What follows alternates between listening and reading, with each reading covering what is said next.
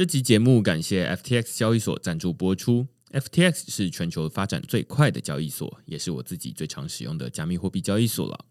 无论你是要买卖加密货币、股票代币，还是想稳定的赚放贷利息，都可以在 FTX 交易所上找到，而且它也有中文界面。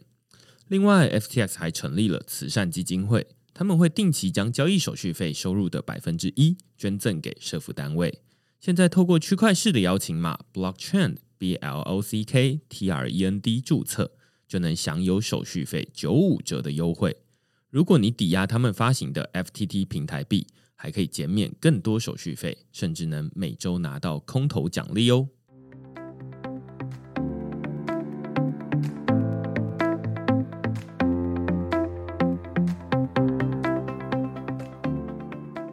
Hello，大家好，欢迎大家来到区块势的 Podcast，我是区块势的作者许明恩。那简单介绍一下区块势哦，区块势一个礼拜会出刊三封的 email 给付费的会员，那其中一封就是你现在听到的区块势 Podcast。那另外两封我们讨论什么呢？最近我们讨论这个私钥存云端，美国特工追回 b i f i n e x 遭害的三十六亿美元比特币。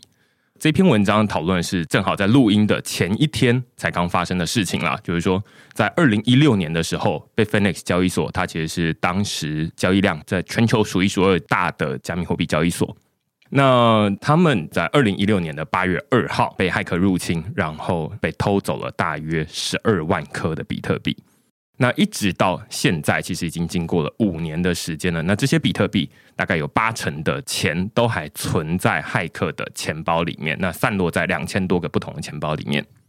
那在昨天，这个美国政府他们就宣布说，哎，他们抓到了这两个骇客，而且追回了其中的九点四万颗比特币。那在这篇文章里面，我们就讨论说，哎，二零一六年绝大多数人可能在那个时候都还没有加入币圈。那当时候为什么这些比特币会被害走？那第二个是说，诶，在这段时间里面，Bitfinex 交易所其实到现在还有很多的台湾人，或者是全世界还有很多人在使用这间交易所。那它是怎么从这一个这么严重的骇客攻击事件之中恢复过来，然后继续营运到今天？最后一个是这个被害的事发到现在已经五年的时间了。那在这五年的时间，为什么这个骇客他还有百分之八十的钱放在钱包里面，他们没有把它拿出去用？他们到底在等些什么东西？所以这篇文章就是从二零一六年的这些媒体的报道，加上美国政府前几天公布的这个调查报告，去把它重新整理出来，拼凑还原这整个事实经过，以及那最后骇客是怎么被抓到的。那另外一篇文章呢，我们讨论的是这个 Element Finance 固定利率的 DeFi 定存服务。这其实是一个比较 DeFi 的内容，而且这篇文章其实是比较烧脑了。那这篇文章讨论的就是说，诶，在这个 DeFi 领域里面，绝大多数的存款都是浮动利率。换句话说，诶，那资金供过于求，它的利率就会下降；资金供不应求，也就是借款的人比存款的人还要多，那利率就会上升。那但是 Element Finance 这一个 DeFi，它提供的是一个定存，也就是在什么时候存进来，然后你要存多久的时间，那它就保证一个固定利率。那我们这篇文章就在讨论说，诶，它的利率是怎么样保证，然后它怎么透过 DeFi 打造一个定存服务。那如果你喜欢这些主题的话，欢迎你到 Google 上面搜寻“区块市趋势的势”，你就可以找到所有的内容了。也欢迎大家用付费订阅来支持区块势营运。好，那我们今天呢，很开心可以邀请到这个可以说是 NFT 界现在已经是名人了啊。那他是 NFT 的创作者吴哲宇。那我们先请哲宇跟大家打声招呼。啊、uh，Hello，大家好，我是来自纽约的新媒体艺术家，也是 NFT 创作者哲宇。今天这一集之所以会邀请哲宇来，是因为前面有一集我们就是邀请这个黄豆泥讨论 NFT，然后跟就是我们之间怎么用手动的方式去发 NFT，就是用一种非常复古的方式来发啦。那那时候他就跟我提到说，哎，他在高中的时候就认识了一个朋友，然后他最近又在发 NFT，只是他那时候人在纽约，也就是哲宇那时候人在纽约。他就稍微跟我提到这件事情，但是最近我在网络上面越来越常看到，就是说，哎，哲宇的报道，然后其中一篇是就是《远见》杂志的采访，然后另外一篇是这个《联合报》，它在上面有非常多，就是哲宇从哎为什么会进入 NFT，然后到现在在做哪些事情，然后我就觉得说，哎，那好像很适合找这个哲宇来跟我们聊聊，就是说，哎。他是怎么进入这个 NFT 领域，一直到后来，现在可能还跟这个黄豆泥一起成立了一个叫做 FabDAO。那我自己现在蛮好奇，就是说，因为我在报道里面看到，你本来应该是一个电机系的学生，对不对？嗯，应该是说从小因为就是父母比较偏就是电脑业界的人，所以呢也有在做一些呃软体相关的教学，所以这以前啦，在小时候碰电脑都不太受到限制的感觉。那我自己从小就蛮喜欢创作的这个方向，所以像是我从小就会去参加数位创作奖，然后小学的时候就会用 Flash，比如说帮班级架那个班级网站这样子，嗯、就蛮享受那种自己创作东西跟游戏啊，或写点小程式的感觉。因为我自己也是电机系毕业。然后我最常被问到的问题就是说，哎，那你电机系毕业，为什么开始写文章？对对对对对。然后我有看到你也有类似的转变，对不对？对，因为其实就是到大学之后进到电机系，然后我就发现，就是我就虽然我还对硬体还蛮有兴趣的。但是我做一做 IC，然后做一做各种软体，然后看到竹科的那些工程师每天这样子上下班之后，我有一天我就突然觉得，啊，我不要过这种生活。那我在大三、大二的时候，我就还蛮喜欢跑各种社团，然后又开始在接一些像是呃视觉设计啊、互动网页相关的案子。所以算是从那个时候，我就已经开始把很多的技术练起来，包括了前后端的工程开发，以及我本身也是能够做视觉设计的，包括品牌。然后或是各种不同的三 D 啊、二 D 啊形式都可以。我有在哈号上面看到你有开了一门课，然后就是在教这样的内容吗？呃，对，就是它是动态互动网页程式入门。在那个时候，其实网页大部分都还没有转型，就还是比较传统型的企业网页。那我自己最有兴趣的东西就是怎么样把东西透过有趣的、然后互动的方式呈现。那你知道，就是通常这个东西我还是很要求设计美感。所以在那时候我就想说，哎，那有没有可能从设计师的角度开设一门网页课程？那它每个范例都非常非常的美，就跟一般的 网页课程的方式可能不一样。我是以最后的成果为导向的方式，先带大家做完设计，然后再从前端工程师的角度，怎么样子去从零开始写出这个东西，然后有到国外的那种互动网站的水准。我自己是对这个网页还没有那么熟悉，就是说。本来的网页，你是说像企业网页，它可能是一个静态的网页，是这样吗？后来变成一个动态的网页。呃，应该说传统网页可能就是格局非常的清楚，然后你把图放进去，把文字放进去。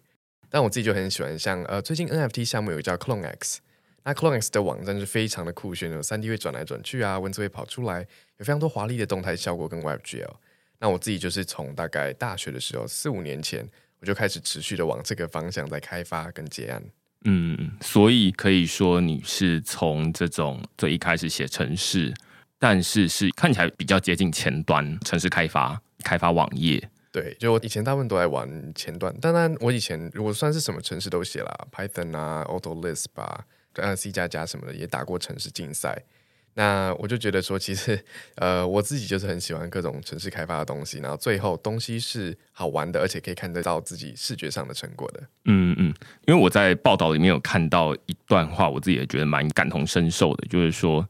如果是读电机系，身为一个工程师，然后进到一间公司里面，那你打造出来的一个产品，在产品里面会是没有辨识度的。当然，产品本身很好。只是说你没有办法从这个产品里面看得到这个背后的人的特色，他到底是谁做的？可能他当然是一群人做的啦，那但是他没有办法看得到背后的那个人的特质。对，就是假设你做了一个晶片，那你其实就算你再厉害，可能大家就会觉得啊，这是某个主科工程师做的这样，但他并不会知道说，呃，这个是你，那你的故事是什么？你为什么会想要做这件事情？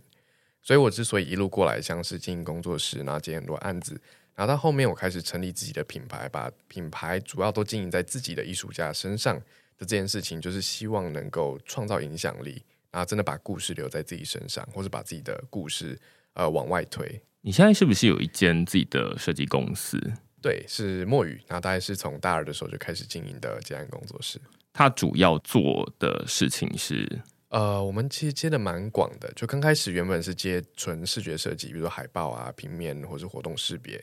那到后来就是接了网站之后就开始转型，所以到现在其实一直都有在营运，就是接互动网页相关的案子。那包括了像台北市政府捷运地景计划啊，或是故宫，我们都曾经合作过，在做一些比较酷炫类型的网页。懂？那我觉得还蛮好奇，就是说从最一开始你做网页设计，然后到后来开发比较多，甚至有在好好上面开课，但后来怎么会跟 NFT 有关系？这中间的故事是怎么连起来的？嗯，其实我后来网页做一做，我觉得啊，好腻哦，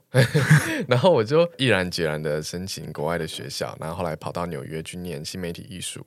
那在念新媒体艺术，可能有练一些像 VR 啊、AR 啊，或是沉浸式艺术的东西，然后有做一些声音合成。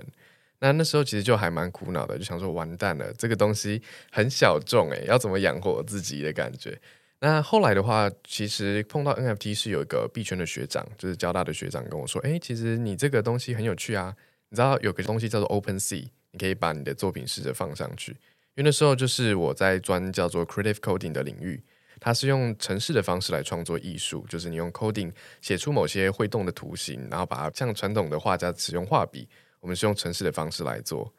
然后很巧的是，因为 Creative Coding 现在大部分的主流都是使用 P5.js，从传统的 Java 变成现在使用 JavaScript。所以就其实都是跑在前端上，就刚好跟我原本练一路练过来的那个专业技能是相同的，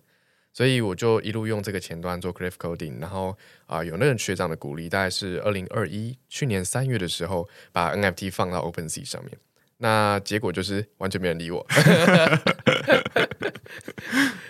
我自己本来对于这种生成式艺术，那或者你刚刚有说 Creative Coding。我对他一直没有什么样太具体的想象，嗯，一直到后来有看到一个比喻，或者是说一个很直接的应用，在大家日常生活中你一定会接触得到的，就是荧幕保护程式。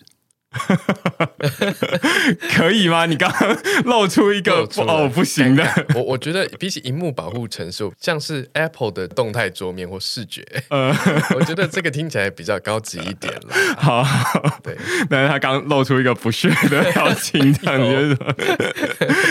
对，那但是其实它就是用程式码来产生视觉的这种动态的感觉，相较于用画笔。做出来的，它是一个比较静态的做法。那它基本上做完了，它可能讲究的我不知道啊，我自己猜测，它可能讲究的是它的时间以及它的故事。就是说，哦，那这个作品它中间经过了哪些波折，然后它在创作的当时有什么样的故事，一直到现在为什么它会被人们重视？它可能是一个比较物理的艺术的作品。这我的这种仔仔工程师的浅薄的理解。那。但是在城市创作上面，它比较讲究的是说啊，那我如何用城市码来展现我个人的特色？所以它听起来比较不会有那种时间的风吹日晒雨淋，但是它还是可以透过一些其他的变数来让它产生出不一样的效果。我不知道你能不能举例，嗯，就是这样的东西它到底怎么运作的？嗯，其实我在解释生成式艺术的时候，我就会讲，呃，因为现在呃我们有 NFT。然后以前在传统世界里面有版画，我们也把版刻好，然后把它盖去拿去盖一百个一样的画，然后再把边上编好。但如果你是使用生成式艺术的话，有点像我们把画家的创作手法整个截图下来，然后那个创作手法就变成一套可以重复使用的程式。我们给它一点不同的参数，但它可能是用相同的。比如说，我们把莫内的创作手法做分析，它可能就是把一张图，把每个像素的点颜色取出来。然后点上类似的笔触，然后稍微做一点颜色的变化，所以其实重复这四个步骤，你就可以做出莫内形态的画。那我觉得生成式艺术就是把这个东西变成城市，所以呢，我们可以不断的使用这个手法去创作，然后每次都可以有独一无二的画作。懂？我觉得这个比喻真的是蛮好的，就是如果它是一个数学公式的话，那它等于就是把它的方法。就是老画师他的手法变成呃用数学公式来展现，那于是我可以丢进不同的参数，然后让它最后产生出不同的结果，这样子。对，那这是一个方面啦。就是如果是跟传统艺术做类比，那如果是用城市的方式来做，它的好处就是它随时都是即时渲染的。所以假设你要跟它互动，你甚至可以加上滑鼠，然后也可以加上即时的动态的声光效果变化。那这些都是如果你是用传统的媒介做的话，比较难做到的。我自己在之前有一集访这个阿乱的时候，嗯、他才跟我说：“哦，那之前在做这种呃生成式艺术，比较像是做兴趣的啊、呃，通常是没有钱，或者是说他提到一个叫做开源艺术，那他就说蛮像是开源城市，就是说我们写东西上去，基本上大家可以自由的 fork，然后自由的拿去使用，没有要收钱。”那同样的艺术也是一样，就是你做完了这些东西，尤其是用城市码产生出来的这些数位创作，它也是很难收钱，所以他基本上就是在这种工作到一段时间的时候，他就出去花钱做这些不会赚钱的事，这样子。对，比较像自我实现的概念。你也有在做类似的事情吗？其实我一路过来都在做这种自我实现啊，就是其实像呃，我之所以这么多作品能够丢，是因为去年疫情的时候我实在太闷了，所以那一整年从一九到二零，我就每天创作一个作品出来。所以就慢慢的、慢慢的练出说那个就是创作的敏感度，让它可以推到画廊等级的生成式艺术。那但在 这过程中，其实也没人理我啊。我每天 po，然后每天写那个 description 啊，然后每天把东西弄得漂漂亮亮的，那其实就是当成一个呃写日记的感觉。所以对我来说，创作这些东西，虽然你是用 code 来做，但其实很像传统画家，他心情当下怎么样啊，或者怎么，他就会影响作品的走向。我就边扣的啦，边调整作品最后看起来的样子。让他去呃，可能包含了我当天遇到的某些事情，然后心情的转折这类型的东西。因为你刚前面有说这些作品，你都会把它放到 OpenSea。只是没有人理他而已。我当初是放在 Open Processing 哦，然后全部都是开源的，就跟你刚刚讲的 Open Source 的精神蛮像的。嗯嗯。然后到后面，我其实就是只是截录了几个我原本开源的作品放上去 OpenSea。懂？因为你刚刚用叙述的方式，我不知道呃有没有几个作品是你现在还有印象，就是那时候做了什么样的东西，然后他到底在做些什么？因为大家现在是用听的，他没有办法用视觉的方式看得到。啊、我大部分的作品都跟粒子的动态有关。我很喜欢把粒子的动态就是呈现出来，然后留下各种很漂亮、华丽纠缠的轨迹，这样子。分两个路线，一个是认真的生成式艺术，大部分就是使用这种递回，比如说切很多个小区域，然后变成一个复杂很多细节的画。然后或是呢，用粒子的方式来构成这些轨迹，然后变成最终有点画笔画过去的感觉。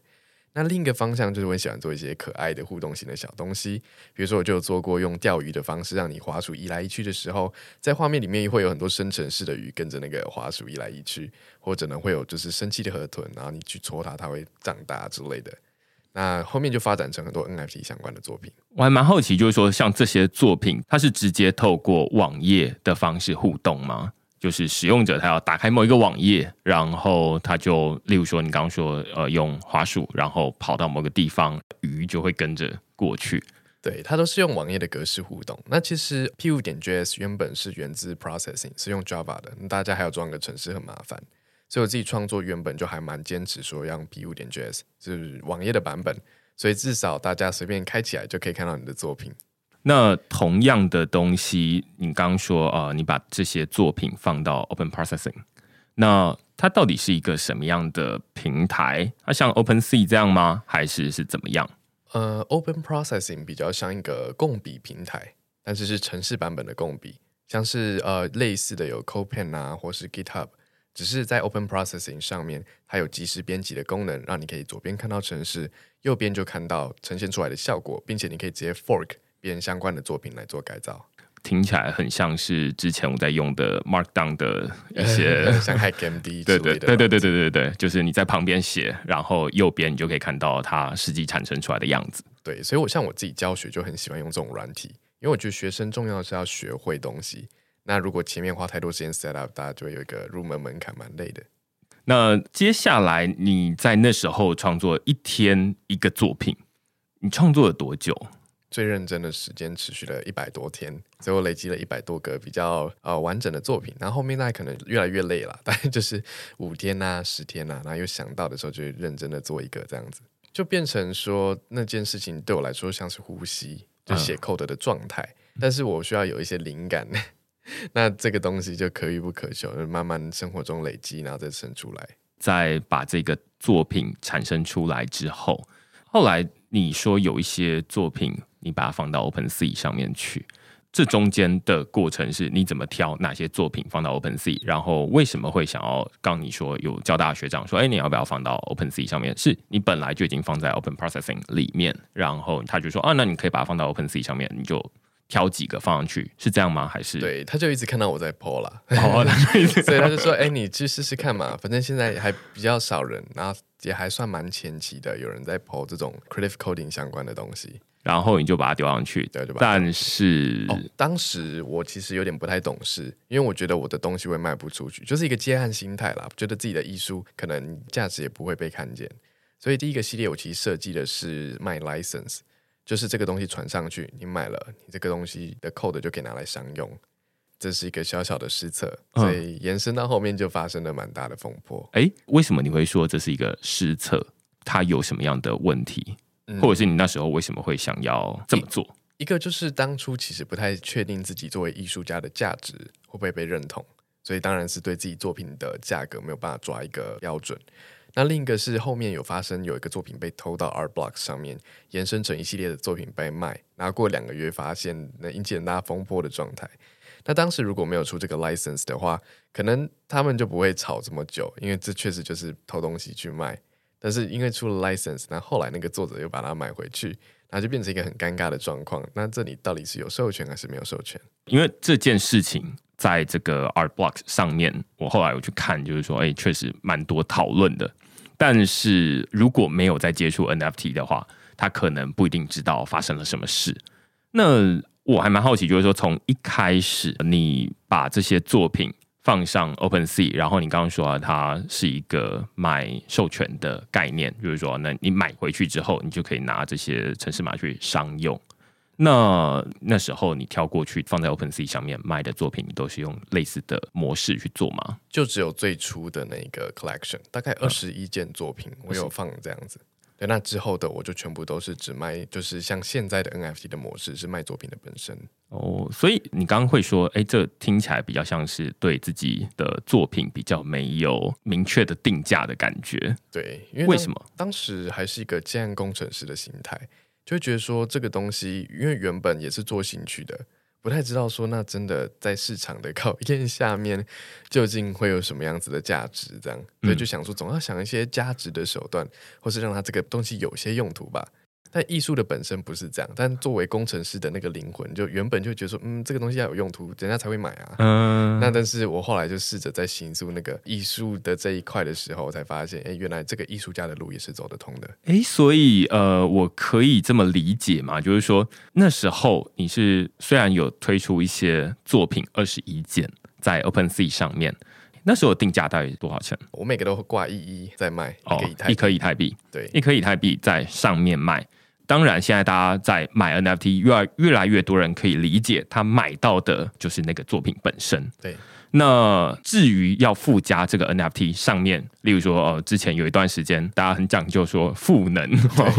那就是说你持有这个 NFT 之后，你又可以干嘛干嘛干嘛干嘛。那那些东西比较像是多加上去的。这我们在上一集跟阿乱讨论的时候已经有讨论过。对。但是一开始哲宇也有这样的。想法可能就会想说，哎，那他买到这个作品本身，那不知道到底会不会有人 会想买，所以你就想说啊，那不然你就把这个城市码也一起对授权给你用，赋个能的概念，嗯、呃，这也是一种赋能的概念，所以可以说哲宇一开始也是从赋能开始，对，但是后来呃，你就比较像是转变另外一种心态，就是你没有要走赋能这个路线。而是说，就是纯粹的 NFT，你所见即所得。对，因为我觉得，其实大家在买 NFT 的时候，还是在买这个品牌或是这个艺术家。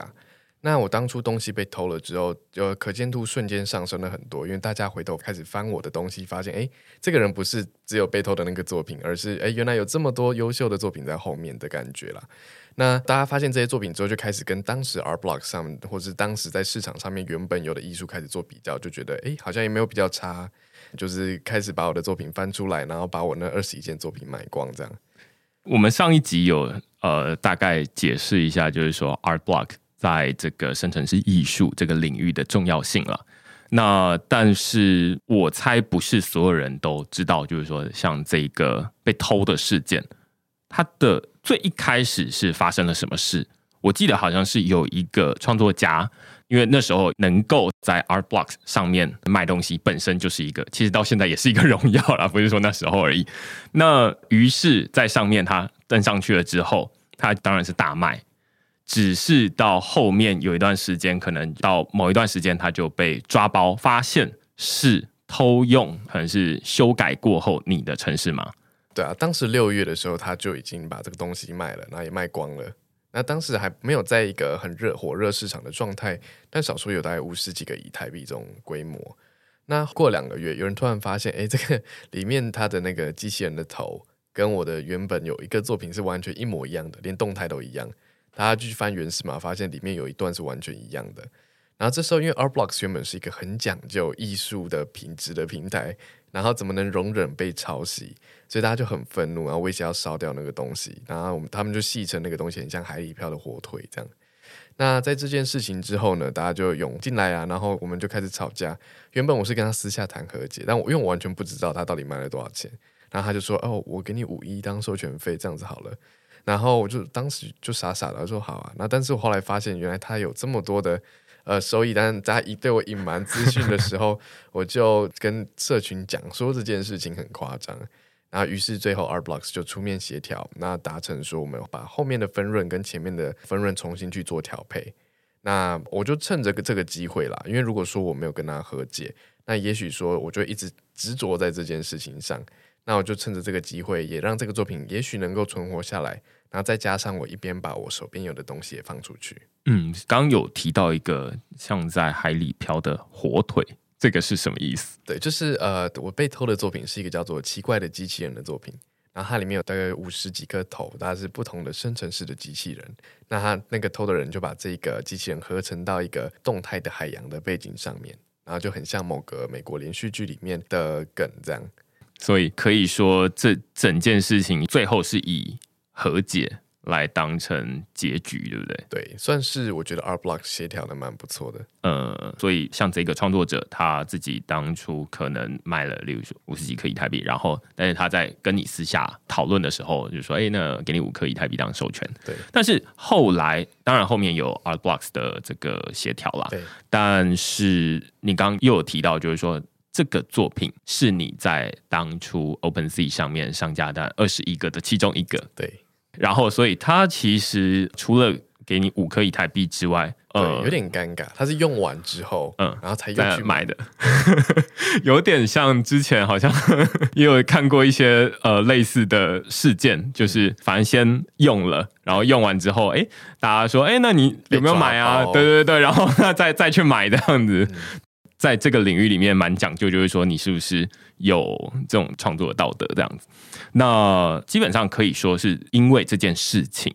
大家才开始发现你的作品在 OpenSea 上面，哎，好像也是蛮不错的。对，你后来是怎么可以上到这个 Art Blocks？因为现在。看起来有两个称号啊，就是一个是大家会说，哎，这个 Art Blocks 第一人可能是这个王新仁这样、嗯、阿乱，然后第二个可以上到 Art Blocks 的台湾的创作者就是哲宇。这中间到底他上到这一个 Art Blocks 有哪些的过程？你是怎么成为那边的创作者？嗯，其实我觉得对我来说最大的里程碑不是上到 Art Blocks，它可能是一个很重要的事件，这样。在那个东西被偷之后，我就开始在各大平台开始放作品，包括 Foundation，然后还有 OpenSea，我本身也有出一些手绘系列的作品，然后就会透过去经营社群，慢慢的把这些所有的点都连起来。那在这件事情之后，因为我原本就已经马上了投了 Art Blocks 的申请，但是听说要等两三个月，所以完全等不到。然后我那时候就很急，因为去年八月大概是有一波最热的热潮的时候。所以我就直接跟一个工区块链的工程师合作，然后做了一个叫 Crypto Poetry 的 Collection。当时就是 Min Price 大概是两个以太币，那当时也是开放白名单给原本是有那个被盗作品的收藏家们去做购买。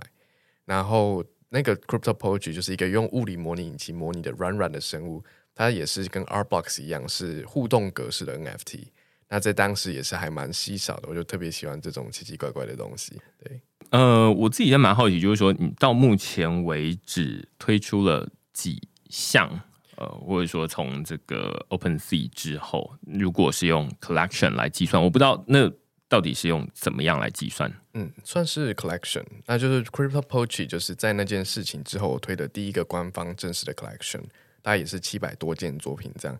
然后接下来就是我持续在 Foundation 上卖，我成成为认真的生成式艺术作品。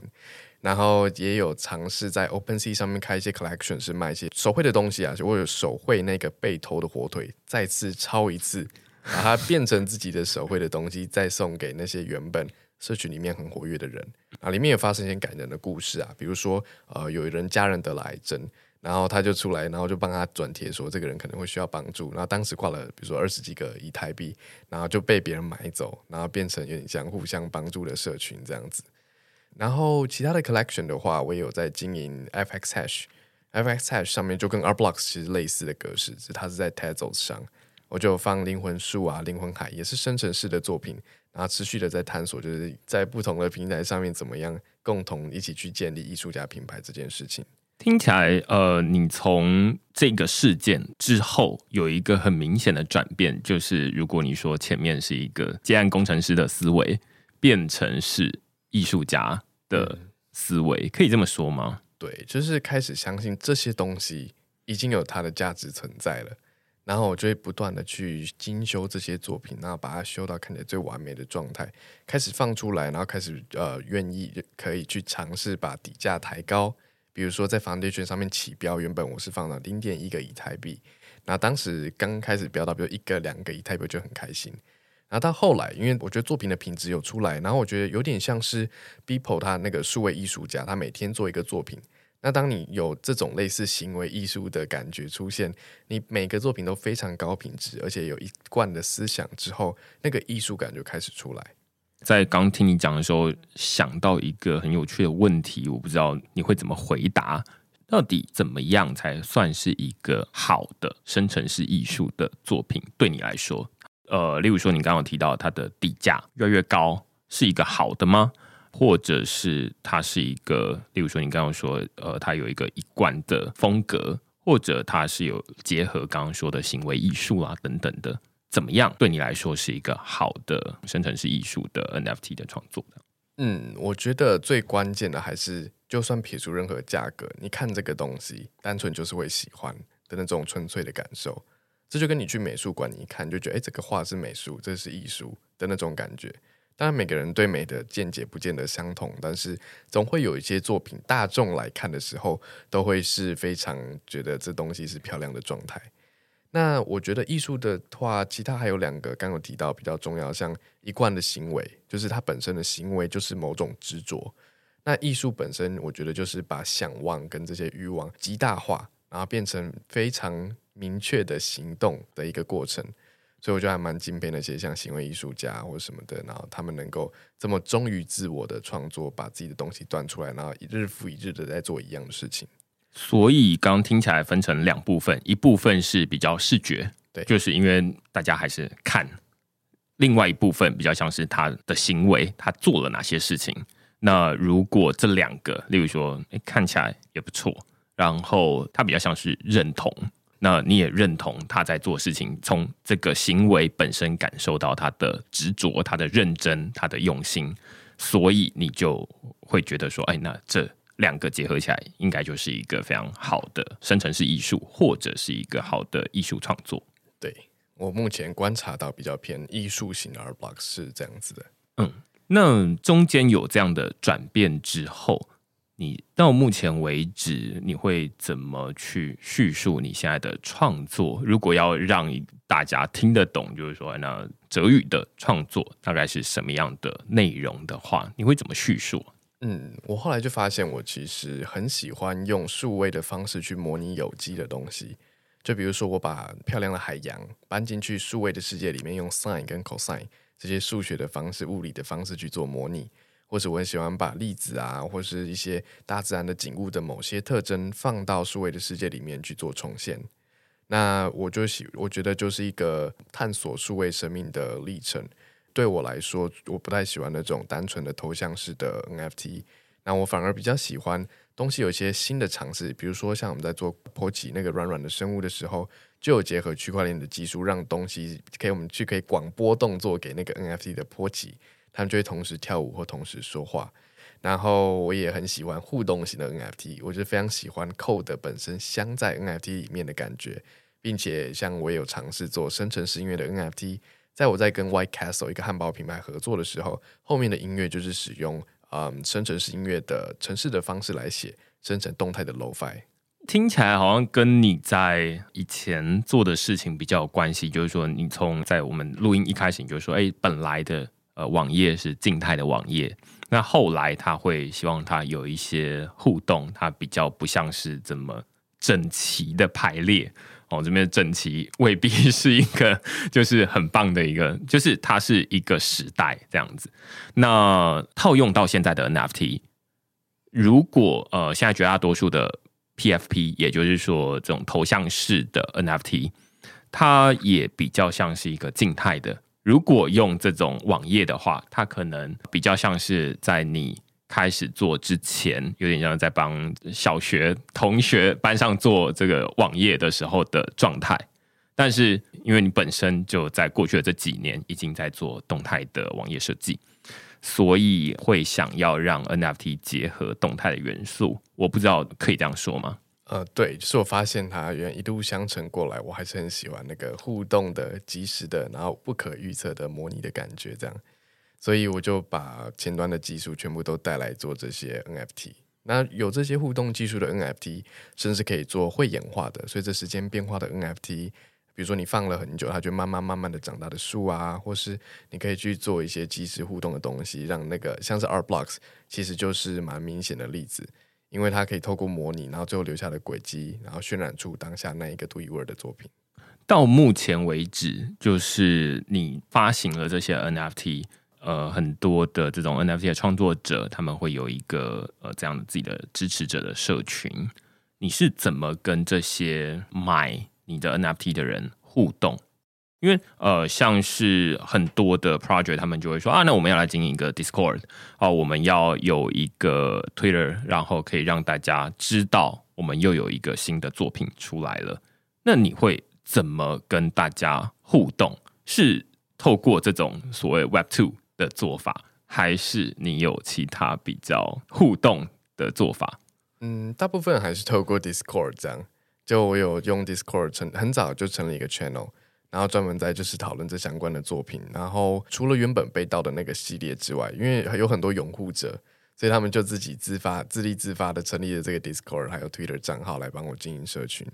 那接下来就是我自己推的那个波奇，也有就是融合到这整个社群里面。然后我觉得有新作品的时候，就在里面做公告。然后有一些呃 mod，就是他们在找的那些人，就会协助办一些呃比赛啊，跟艺术品合作，邀请大家用这个为主题去做创作，然后或是在里面去讨论，或者是试出新的一些尝试。所以可以说，这些 moderator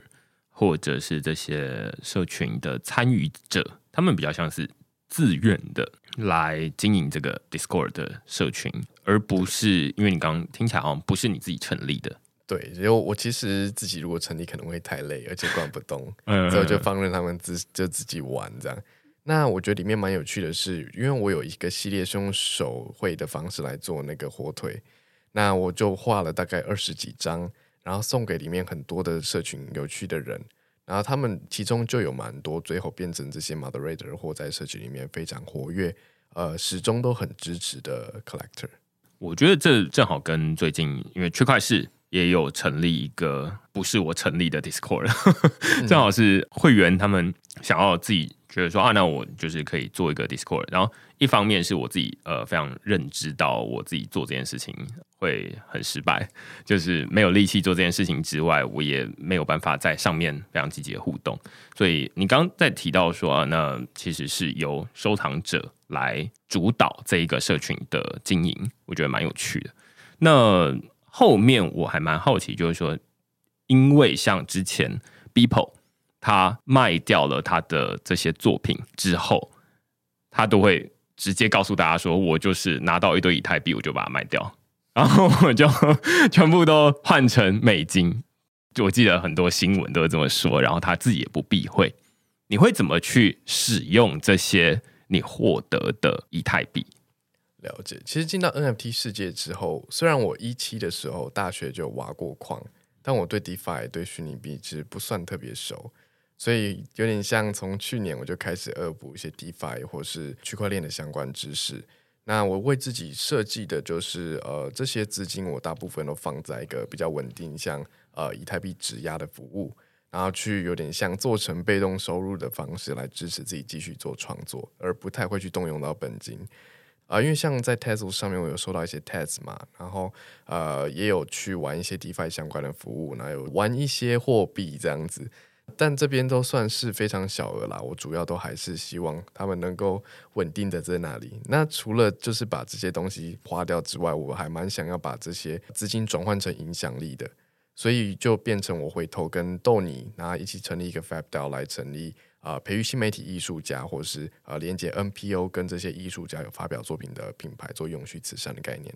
你会怎么去解释说 FabDAO 它到底是什么东西？因为现在看起来有非常多的 DAO，然后每一个 DAO 它成立的目的。都不太一样，像之前区块势有讨论过 BitDAO，那他们可能就是比较投资型，例如说美国有几间大学的区块链研究社也可以向他们申请这个经费，然后一不小心拿到几百万美金这样子。那 FabDAO 它是一个什么样的 DAO？它在做哪些事情？是啊、，FabDAO 它是 Formosa Art Bank，福尔摩沙艺术银行。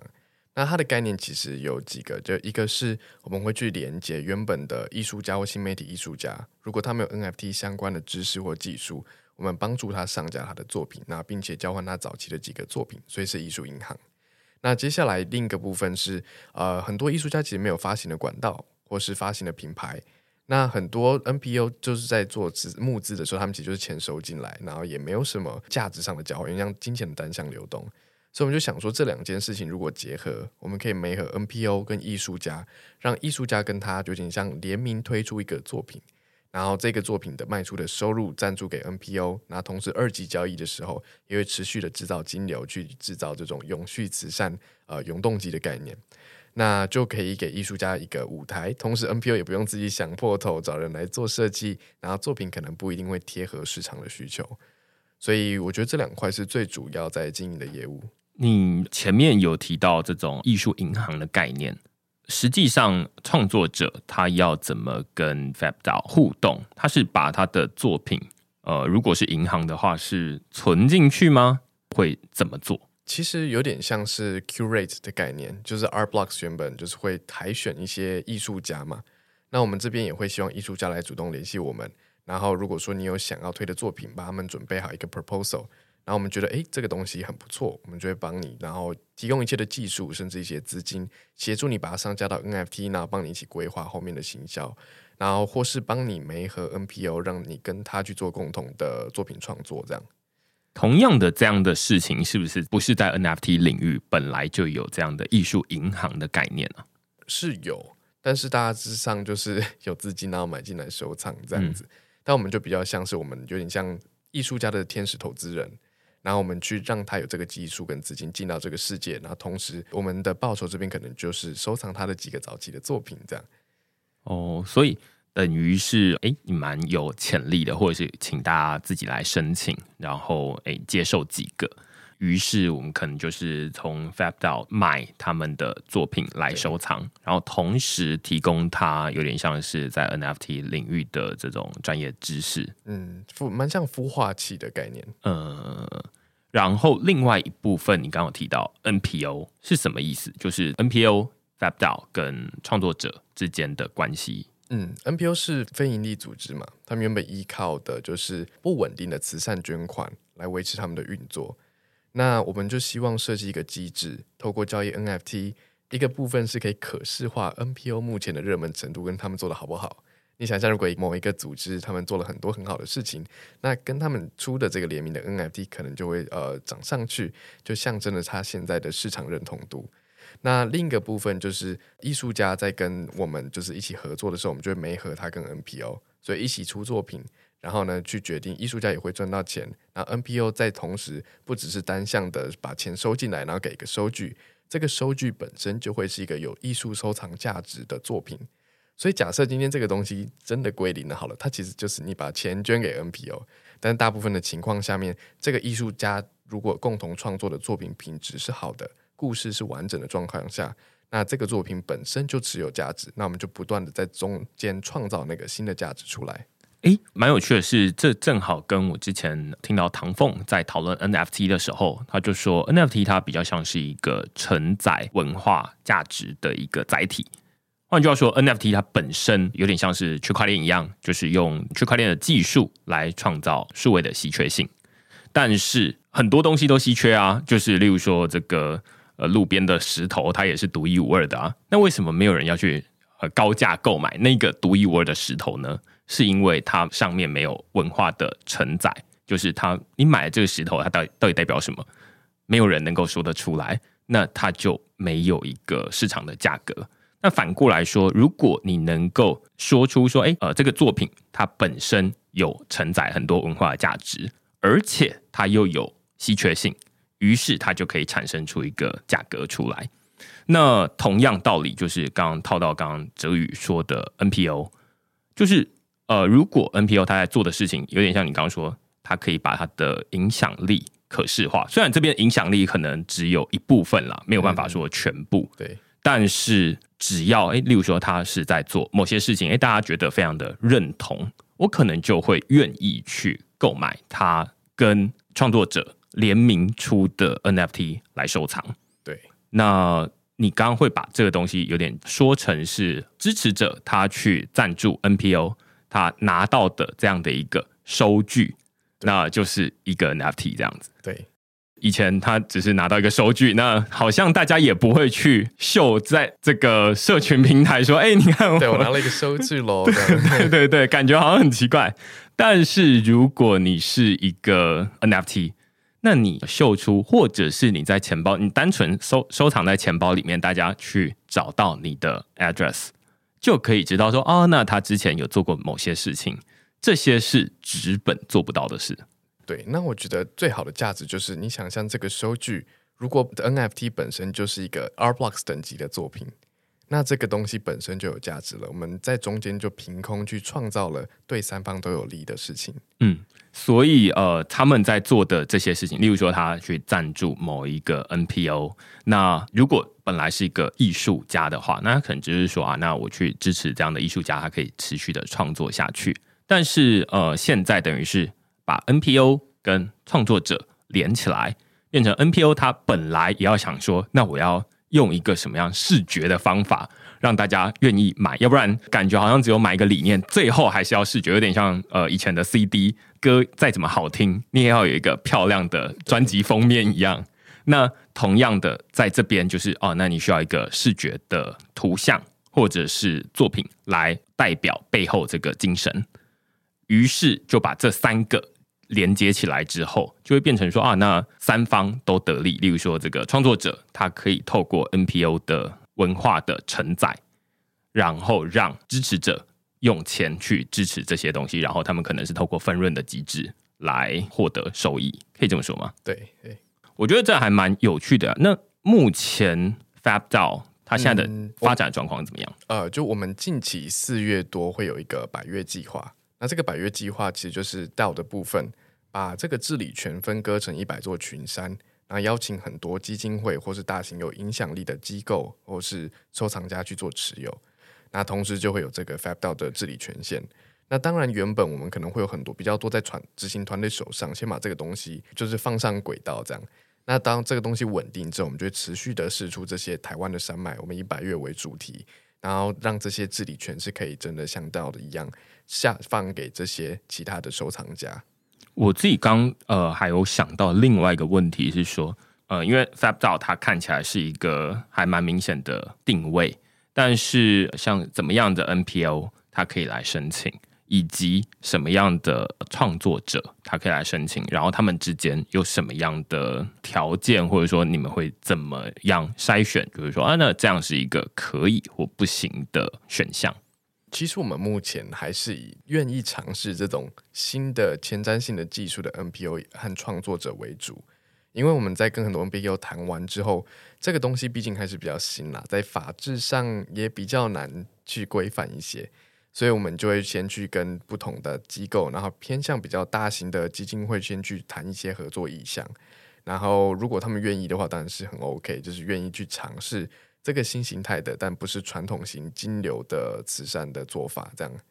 对。但我们没有去限制硬性的条件，所以还蛮欢迎，就是各式各样的艺术家或是 NPO 创作者可以来跟我们聊聊。你自己目前有没有遇到什么样实际的 feedback？就是说，哎，那他们愿意或不愿意的原因或理由是什么？呃，大部分我们可能有遇到不愿意的部分，就是他们仍然会担心，像这个东西如何核销。然后金流要怎么去呈报这样子，那我们就会去探索说怎么样找出一个合理的方式来处理这件事情。但创作者的部分倒是还好啦，除了创作者可能他很想做自己的作品之外，我们其实在 NPO 合作的时候也会希望创作者提出的东西是自己想做的，然后去找到一个双方的平衡。所以听起来是一个比较会计上的问题，就是说，因为他们现在能处理的是就是法定货币，那但是在这边流通的大概都会是加密货币，对，所以就比较尴尬一点。但是我觉得仍然是有可以让他们运作起来的方式。嗯嗯嗯，OK。哲宇有没有什么想讲，但是我没有问到的？嗯，就是在这个之后，其实我就把自己的创作分几个方向了，认真的生成式艺术。互动型的好玩的东西，然后还有最后是我在探索艺术跟商业的结合。所以像后来我就开始接一些有趣的商案，比如说最近在帮交易所做一些像数位凭证的东西，比如说像 Uniswap V3 的类似这种类型的数位凭证，但是是用生成式的艺术方式做。然后到近期的话，我就觉得说，呃，区块链或者 NFT 的世界它起伏真的非常大。我想要同时借由，当我还在这边乘在这个浪的时候，建立现实世界里面的影响力，所以我就大幅度的去接触各种艺廊，把自己的作品真的直接也印出来，然后直接送去各地展览。然后最近在尝试的就是，我在四月的时候会在呃一零一的五楼办一个互动的沉浸式的个展，然后同时它也是用 NFT 做媒介，也许你持有 NFT 就可以入场，然后或是用 NFT 的方式跟展品或是当下即时的东西做互动。刚听到好几个是会想要继续问下去的，例如说 Uniswap V 三然后跟呃把数位的生成式艺术的作品印出来。先说 Uniswap V 三好了，它现在本身就是一个动态的，对不对？对。那你刚说他们接下来会想要改版。让他看起来不要那么 nerd 吗？我我在我在跟一个就是 Solana 上面的交易所品牌啊，懂懂懂懂懂懂懂。对，然后我就在建立一个类似的，但是他那个卡片就会真的是本身就有艺术价值。嗯，然后另外一部分是把数位创作印出来放到伊朗。我以为这件事情是没有办法做到，或者是说数位创作者本身是比较抗拒这件事情的。嗯，我就觉得蛮有趣的啦。然后我也很想要看到，在某些作品，因为它细致度够，所以你就可以把无限输出成非常高画质的作品，再把它印出去。那这个好处做法就是，原本是 NFT 卖独一无二的版画，变成我仍然可以在实体世界卖独一无二的画。那每次收藏家有兴趣，我就印一幅新的，然后重新生成的东西给他。但我还蛮好奇，就是说，如果它是一个互动的作品，它要怎么？变成是纸本，还是说它就是接一个 snapshot？呃，如果是纸本，就是接 snapshot。嗯。但我最近有在想跟 friend 就是一个做数位画框的公司合作，然后去做贩售数位画框加那个作品这样子的方式来销售互动型的作品。懂？感谢哲宇来跟我们分享，就是关于他从一开始怎么进到这个 NFT，从一开始的一天一个作品。去累积这样的内容，然后后来因为很多不同的事件而踏入 NFT，以及他怎么运用 NFT 获得的这些加密货币来重复回馈到这个领域里面来，让像刚刚的 NPO 创作者跟 FabDAO 三方都可以有一个稳定继续做下去，有点像三赢的一个模式啊。